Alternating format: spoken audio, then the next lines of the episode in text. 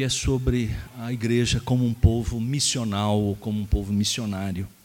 Então, nós vamos trabalhar esse tema nestes ah, domingos à noite, neste mês de julho também, este último domingo deste mês e do mês de julho.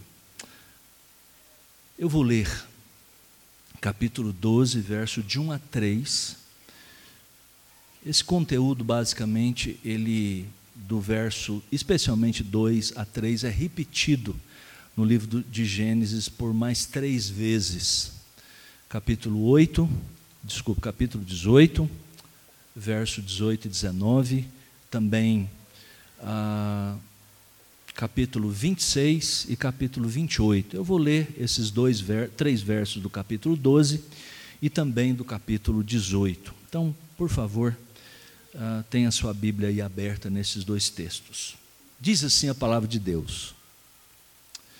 Capítulo 12 de Gênesis, de 1 a 3, primeiramente. Ora, disse o Senhor a Abrão: Sai da tua terra da tua parentela e da casa de teu pai, e vai para a terra que te mostrarei. De ti farei uma grande nação, e te abençoarei, te engrandecerei o nome. Se tu uma bênção. Abençoarei os que te abençoarem, amaldiçoarei os que te amaldiçoarem. Em ti serão benditas todas as famílias da terra. Capítulo 18, no contexto do anúncio da destruição de Sodoma e Gomorra, a, a Abraão Deus repete essas palavras.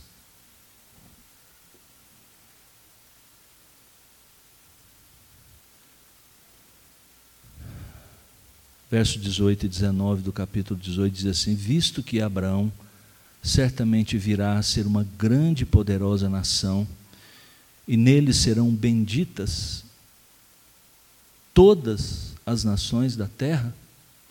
Deixa eu uh, voltar, verso 17, para a gente pegar toda a ideia.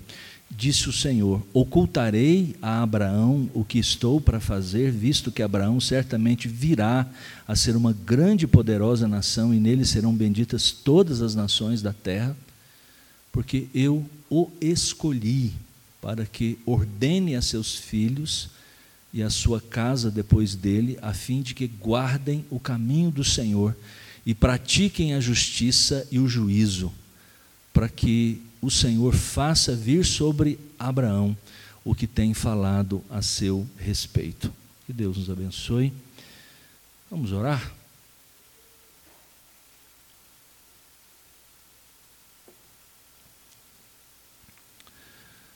Nosso Deus e Pai Celestial, queremos pedir a bênção do Senhor para esta noite.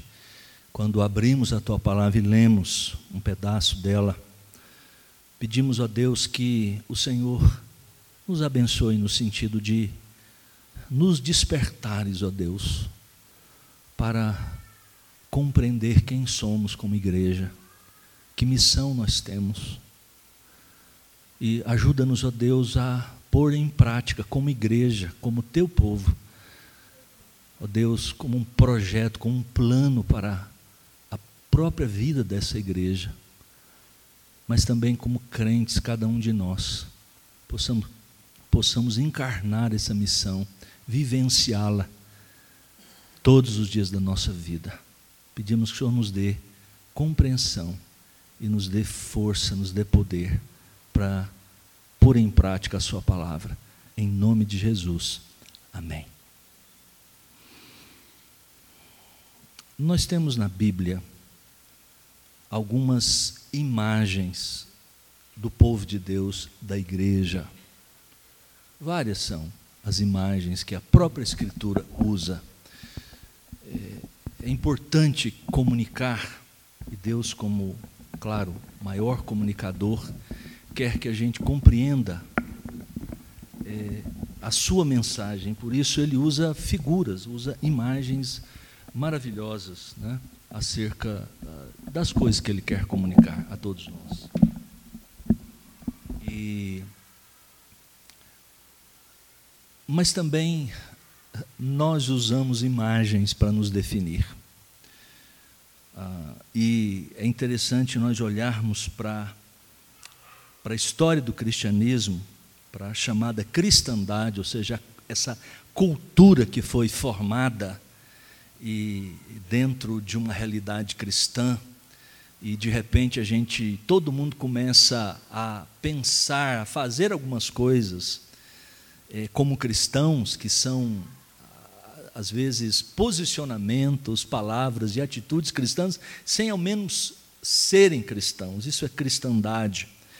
E, e, algumas imagens foram formadas da igreja na cristandade ah, ou pela, pela, por aquilo que nos foi legado pelo, pelo racionalismo, pelo iluminismo e até mesmo por este tempo em que nós vivemos, especialmente os chamados tempos pós-modernos ou tempos líquidos, dependendo do, do, da linha que a gente estude, os termos uh, ultramodernismo e assim por diante. E, particularmente, do consumismo, do materialismo que toma uma forma muito especial a partir da década de 60 de consumismo. O materialismo sempre existiu, é o grande inimigo da igreja, um dos grandes inimigos da igreja. Né? Uma concepção de que o mundo é simplesmente isso que a gente pode pegar, tocar, ver, tocar com as nossas próprias mãos. E a única realidade que existe é isso, é materialismo. Agora, de algumas décadas para cá, esse materialismo ele tem se é, tornado mais sofisticado. Né? Ele chama-se consumismo. As coisas que realmente dão prazer e fazem sentido para a vida é você entrar dentro de uma loja, dentro de um shopping center e comprar alguma coisa. É, isso, é, isso satisfaz a vida das pessoas. Então, essas, é, essas coisas, essas filosofias, essas ideologias, elas nos legaram algumas, algumas imagens da igreja. E o autor uh,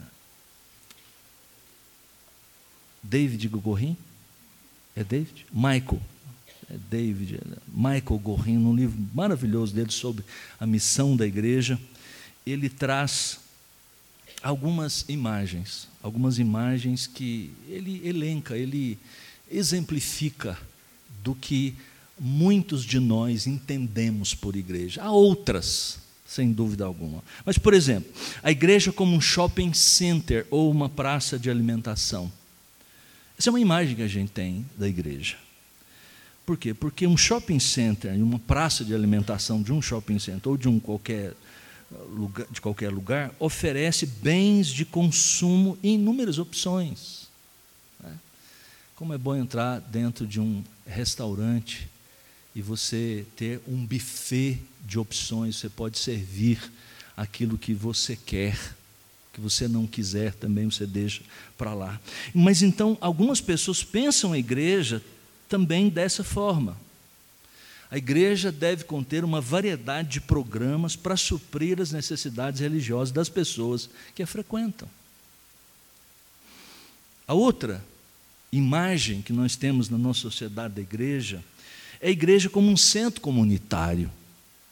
Várias instituições existem para suprir necessidades sociais e se organizarem em torno de hobbies e interesses especiais de seus membros. Então, a igreja existe para suprir as necessidades sociais dos seus membros. Vários programas são concebidos para adolescentes, para jovens, para os solteiros, para os casados, para os filhos dos casados, para os... então para satisfazer as necessidades sociais particulares das pessoas. Tem gente que pensa que a igreja é isso. Né? A igreja como empresa é uma outra imagem. Empresas são organizadas para o crescimento, para ter lucro, e, e fazem um marketing eficaz dos seus produtos.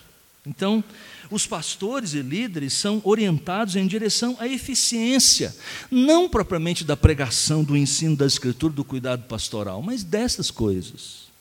Essas igrejas são organizadas para comercializar as mercadorias religiosas que podem oferecer. É uma outra imagem. Né? A igreja como uma empresa. E corremos sério risco de realmente é, encamparmos, encarnarmos essa, essa visão, né? essa imagem. Outros entendem a igreja como um teatro. Veja, é tão bom estar num teatro, né? tão aprazível. Teatros são lugares onde as pessoas são convidadas para sentar-se e desfrutar passivamente de diversos tipos de entretenimento. Muitas igrejas organizam seus programas e cultos visando exatamente entreter as pessoas. Né? Poltronas macias, né? confortáveis, assim. Falta só um cafunézinho para dormir. Né? Se a mensagem então passar aí dos 35, 40 minutos, então aí já perdemos todos. Porque nós estamos lá. Se está divertida a peça, ou a palestra, ou o monólogo, ou o diálogo, sei lá. Então a gente dorme. Está tudo meio apagadinho na penumbra mesmo. Então, então a igreja como um teatro. Também muita gente pensa que igreja é isso. A igreja, mas é uma outra imagem, a igreja como um hospital ou como um spa. Um hospital é um lugar de cura é, e um spa oferece a oportunidade para o rejuvenescimento em um mundo estressante. Então, a igreja, para muita gente, é um lugar de cura espiritual e rejuvenescimento né, de toda essa vida tão complicada que nos adoece, que nos envelhece muito. Mas há aqueles que também, especialmente agora, com os gurus, né, da, da autoajuda, a igreja como um seminário motivacional. A gente essa é muito boa e ela é muito assim vivenciada. Eu vou à igreja para dar assim um eu estou meio, meio para baixo, meio. Então eu vou lá e aí é muito importante você ter uma igreja que tenha uma música, um grupo musical, um, um, um louvor que realmente, não importa o que, que esses caras estão falando, aquele cara pregando lá 30, 40, 50, uma hora, importa é que eu entro lá dentro e eles cantam aquela música que toca lá minha alma e eu saio como que meio ululante assim, uma besta ululante, e não tem problema, mas aquilo me motiva. Eu saio, não entendi nada, não, mas aquilo me mexeu comigo. Então é bom. E nosso mundo orientado pela autoajuda, e não faltam esses seminários motivacionais para ajudar as pessoas em vários aspectos da vida. A igreja também, então, tem que oferecer exatamente isso. Desde dicas de como ser pais melhores, a maneiras de aprimorar o casamento. E para terminar, poderíamos ter muito mais outros, a igreja como um posto de assistência social. O braço social do governo existe para cuidar dos fracos, dos oprimidos, dos necessitados, dos mais pobres. Mas uma igreja compassiva, preocupada com os necessitados, deve assumir essa posição de assistência a estes mesmos que são fracos etc, etc. E é claro, não precisa dizer que muitas destas visões são válidas, muitos aspectos aqui é, levantados são parte, fazem parte da, da missão da igreja, de como a igreja deve ser, de como ela deve se mostrar. O problema é quando nós absolutizamos um aspecto desse. Nós interpretamos a igreja como a encarnação de um modelo desse. Que igreja, na minha concepção, pastor, a igreja tem que ser assim. Qual é a narrativa que forma a nossa visão da identidade da igreja? O que está na sua cabeça? Qual é a história que está moldando a nossa compreensão da igreja? Nós precisamos, parece uma coisa interessante. Eu me lembro de um, de um, de um, de um pastor falar uma, algo interessante sobre a igreja. Perguntar assim: qual a missão da igreja? Para que, que nós estamos aqui? O que, que nós estamos fazendo aqui? É como você, ah, depois de 50 anos casado, com a mesma esposa, ou com o mesmo marido e acordar assim, depois de 50 anos, e perguntar: quem é você? Quem é você? Parece tão absurdo isso. É claro que uma pessoa que esteja com as faculdades mentais no seu devido lugar. Parece um absurdo chegar para nós nessa noite, ler um texto das Escrituras e perguntar assim: quem somos nós? O que, é que nós estamos fazendo aqui? O que, é que nós estamos fazendo aqui? Para que você serve? O que, é que você faz aqui todos os, os domingos? Eh, para que você se equipa? Para que você ouve as Escrituras todos os domingos, lê as Escrituras todos os dias, se você o faz? Isso é muito bom. É aqui que entra o texto que nós lemos. Ele é muito importante para nós entendermos o lugar da igreja no mundo. O que é a igreja? O que nós estamos fazendo aqui? Para que nós servimos? Qual a nossa missão? Qual é o nosso propósito?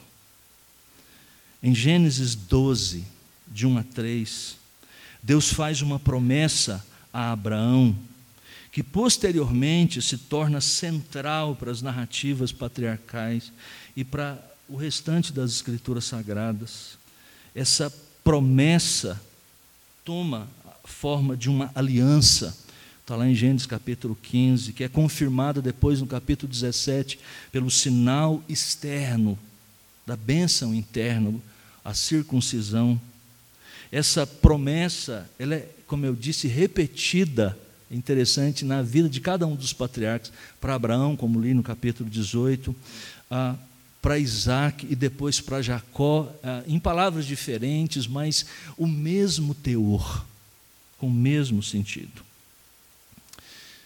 Antes propriamente de ver esses três versos, e particularmente focar no verso 2 e verso 3 do texto do capítulo 12 de Gênesis, vamos ver o que está por trás, para a gente poder entender esse momento, essa chamada de Abraão, assim, que acontece, parece que de forma tão abrupta, tão, né, tão contundente aqui no capítulo 12 do, uh, do livro de Gênesis.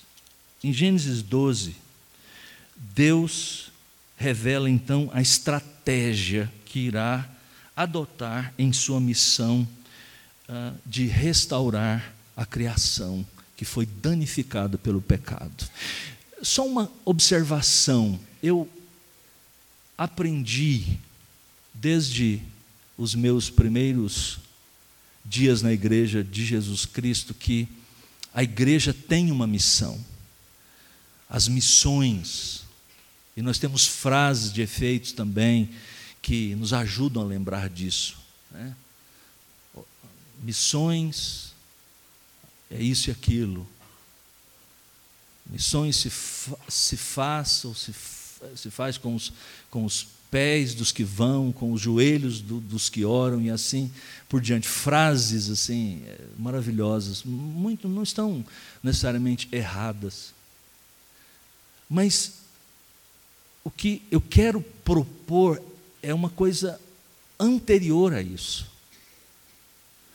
Quando nós pensamos em missões ou na missão, não é propriamente a missão da igreja neste mundo, o que nós fazemos aqui, e uma tarefa que nós temos. Pregar o Evangelho, manifestar a palavra de Deus às pessoas, aos povos, levá-las a Cristo Jesus através do Evangelho não é uma tarefa que a gente tem como igreja. Na verdade, é a missão de Deus. É isso que nós percebemos nessas palavras em Gênesis, nesse livro de Gênesis. Deus tem uma missão. É a missão de Deus espalhar a sua glória entre as nações através do seu povo. E nós temos o grande privilégio de ser o povo dessa missão. Então não é a minha missão, não é a missão da igreja, em primeiro lugar. Embora ele, ela tenha, a igreja tenha essa missão, mas é uma missão de Deus. E nós estamos fazendo, o que nós estamos fazendo neste mundo é exatamente de ah, propagar,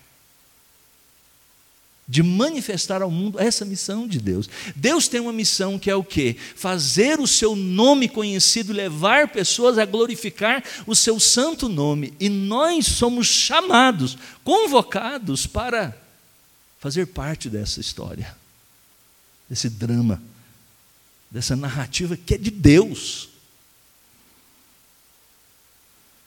Então Deus revela a estratégia que irá adotar em sua missão para restaurar a criação que foi caída, que caiu com o pecado. Ele escolhe um homem, aqui no capítulo 12, Abraão, e promete fazer uma grande nação por meio do qual todas as pessoas da terra, todas as nações da terra seriam abençoadas.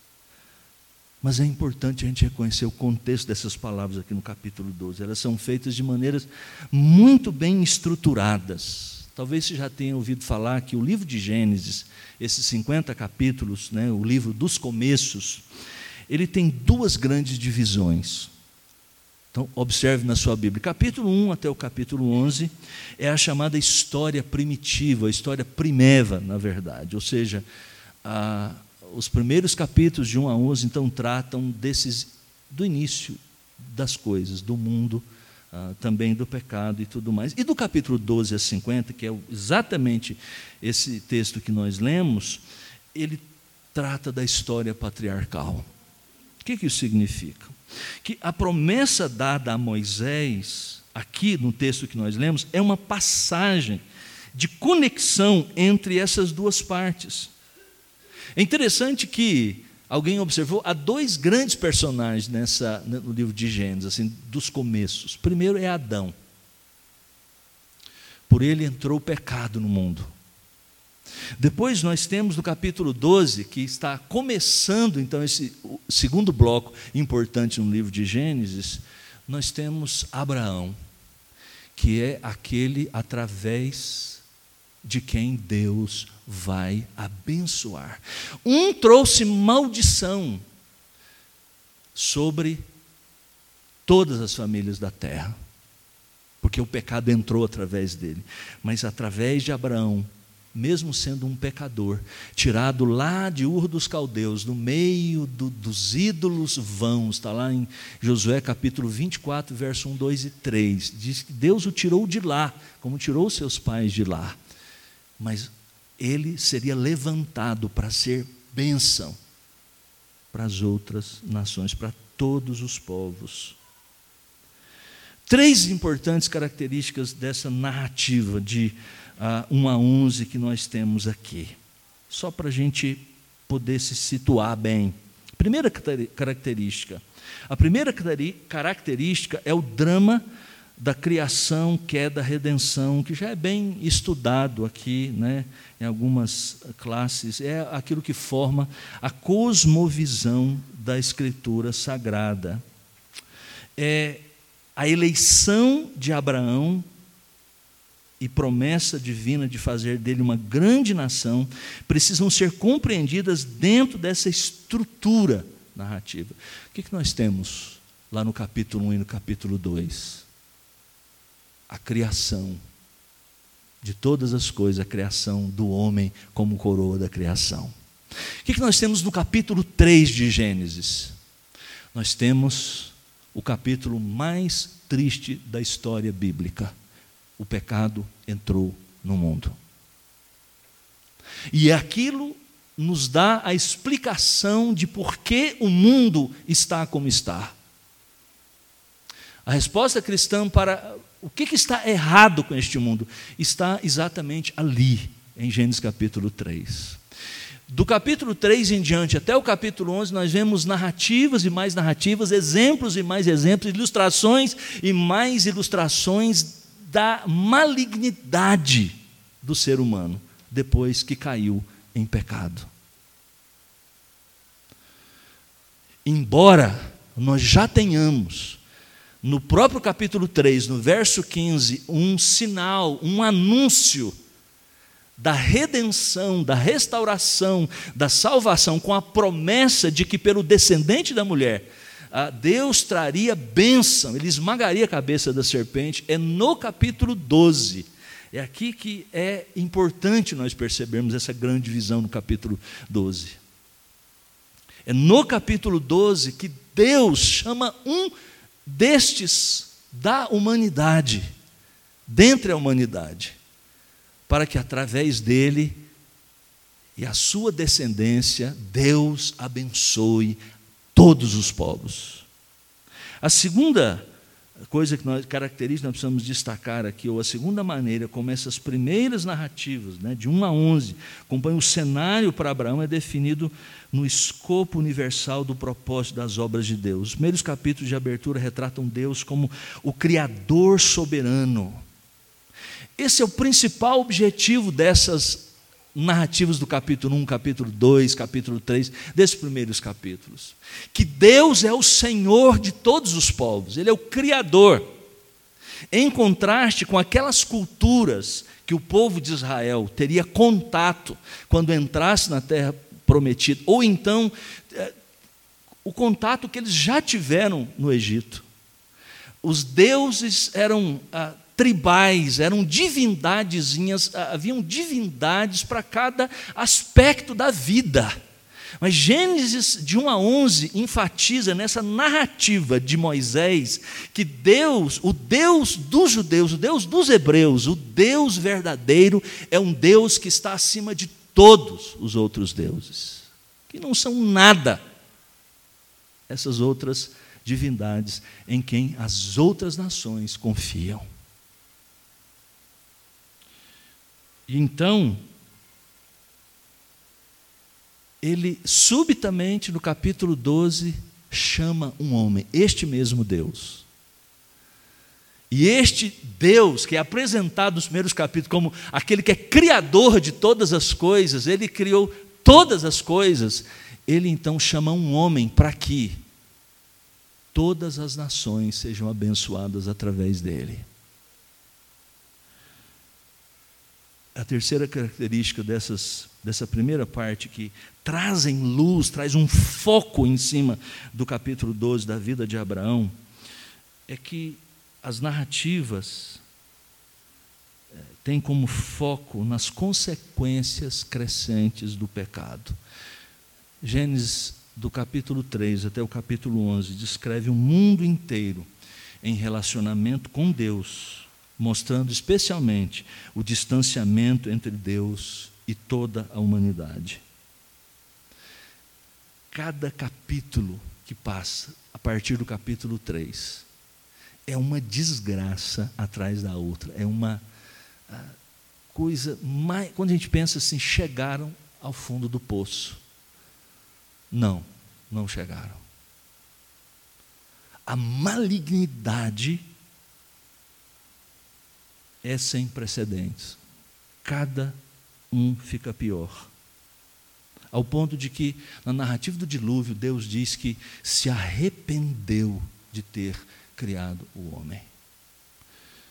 O termo arrependimento, obviamente, é uma linguagem humana para descrever um sentimento ah, em Deus que eh, os teólogos chamam de antropopatismo. É quando se atribui um sentimento que é humano a Deus, mas na verdade Deus não se arrependeu no sentido humano, porque arrependimento em nós envolve uh, erro.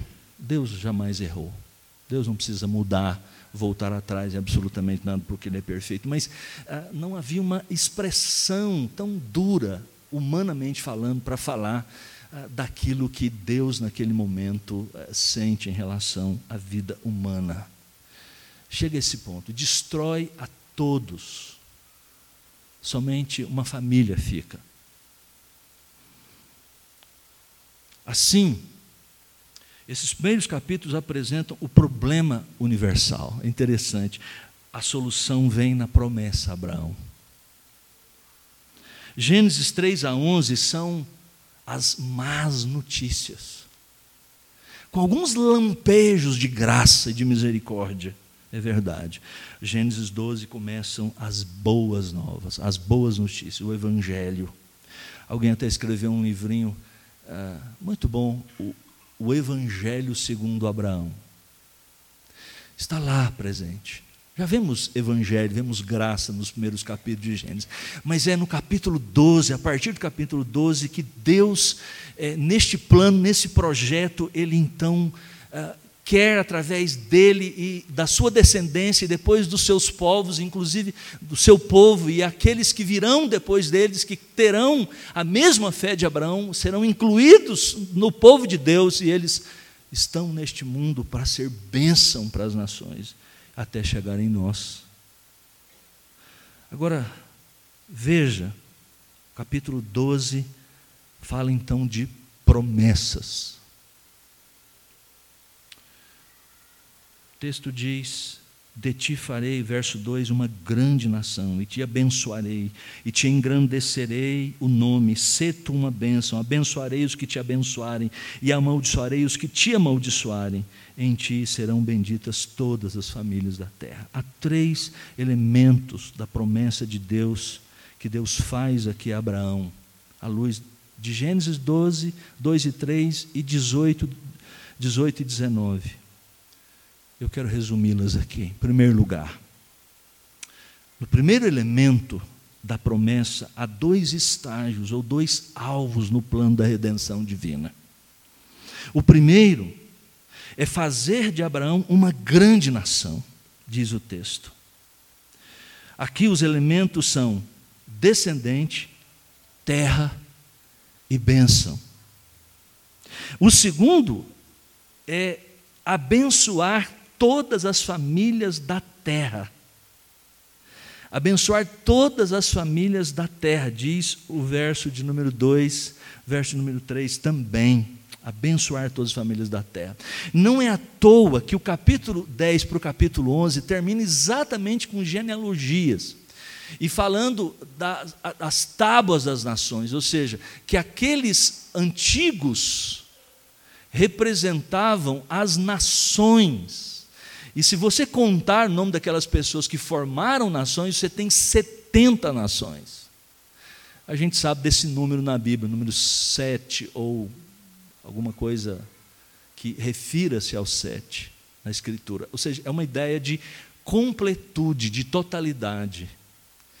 É uma espécie de figura e é exatamente o que vem anteriormente. É como se Deus, ao registrar, Moisés ao registrar essas palavras de Deus, ele queria mostrar que a bênção de Deus, aquelas nações que foram registradas no capítulo 10, capítulo 11, esses povos, Deus não esqueceu deles. Deus estava agora chamando um homem para que a todas estas nações fossem abençoadas através de Abraão.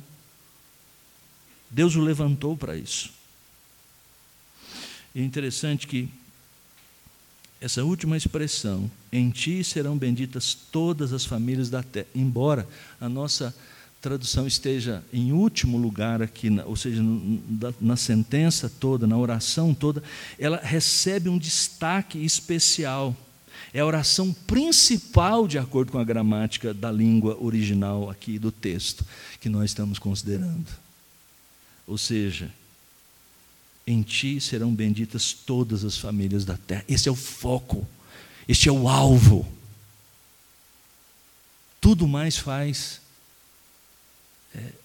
jogar luz sobre isso.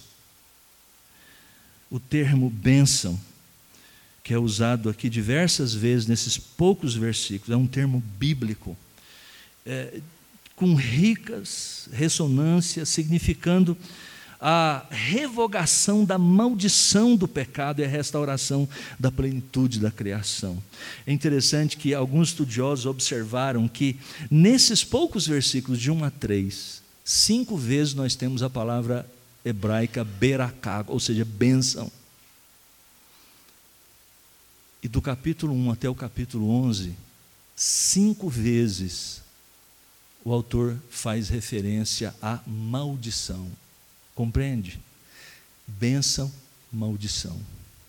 O pecado, que é o objeto do registro dos capítulos de 3 a 11, é o pecado que entrou no mundo, trouxe maldição. Cinco vezes nessas passagens de 3 a 11 são ah, inseridas a palavra maldição. é, no capítulo 12, nesses três versos, por cinco vezes, fala-se de bênção.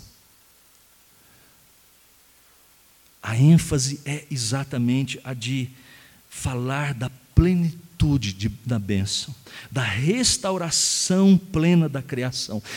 O mundo foi afetado pela queda, a vida humana, o homem caiu em pecado, ele foi amaldiçoado, o pecado entrou no mundo, trouxe maldição, a desgraça entrou. Agora, Deus traz bênção através de Abraão. Segundo elemento da promessa de Deus a Abraão é que a eleição tem por finalidade uma missão. Lá no capítulo 18, agora, no verso 19, que é registrar, são registradas estas mesmas, né, essa mesma ideia, com outras palavras, nós vemos é, Moisés descrevendo isso. O povo de Deus é um povo a fim de quê? O povo de Deus, que seria também abençoado com o crente Abraão, é um povo que tem algo para fazer. É um povo criado por Deus a fim de que eles são escolhidos a fim de que possam conhecer a salvação de Deus e então convidar todas as nações a fazer parte dela, fazer parte do povo, fazer parte da bênção que Deus tem estendido a todos. Mas é interessante que a tentação constante do povo de Deus ao longo da história, do povo no Antigo Testamento, no Novo Testamento, na história da igreja de Jesus Cristo para cá, é exatamente esquecer o propósito missional da eleição. Enquanto que enfatiza-se os privilégios, a salvação e a posição como receptor dessa bênção de Deus. Essa é uma grande tentação que o povo de Isso aconteceu com Israel. E talvez um exemplo que cristaliza isso, que demonstra isso de uma maneira muito clara, é o caso do profeta Jonas que insistentemente desobedece a Deus, apesar de tão claramente Deus dizer para ele sair, ir para a cidade de Nínive, para pregar o Evangelho, para falar de boas novas para aquele povo, porque ele tinha escolhido aquelas pessoas. Mas ele entende a sua eleição, a eleição do povo de Deus, como sendo simplesmente ah, privilégios. Somos salvos e que morram os assírios, os infiéis, todas as nações não importam. Essa é a resposta que a nação de Israel, como povo de Deus, demonstrou durante quase toda a sua existência como povo de Deus. É assim também que muitas vezes nós encaramos. Nós somos o povo eleito. E, e, ao falar de eleição, né, a gente já tem, alguns pelo menos, tem muitos problemas com esse conceito de eleição. Mas não, não vamos nem tratar disso, não é o, no, o ponto. Mas é, é sem dúvida um grande privilégio entender que aquele um Deus, o Criador, o sustentador de todas as coisas, Ele na eternidade nos escolheu para sermos o seu povo. E aqui ele diz, no capítulo 18, verso 19: a fim de que, assim como Abraão foi escolhido, a fim de que, para que a sua descendência sendo abençoada, a fim de que,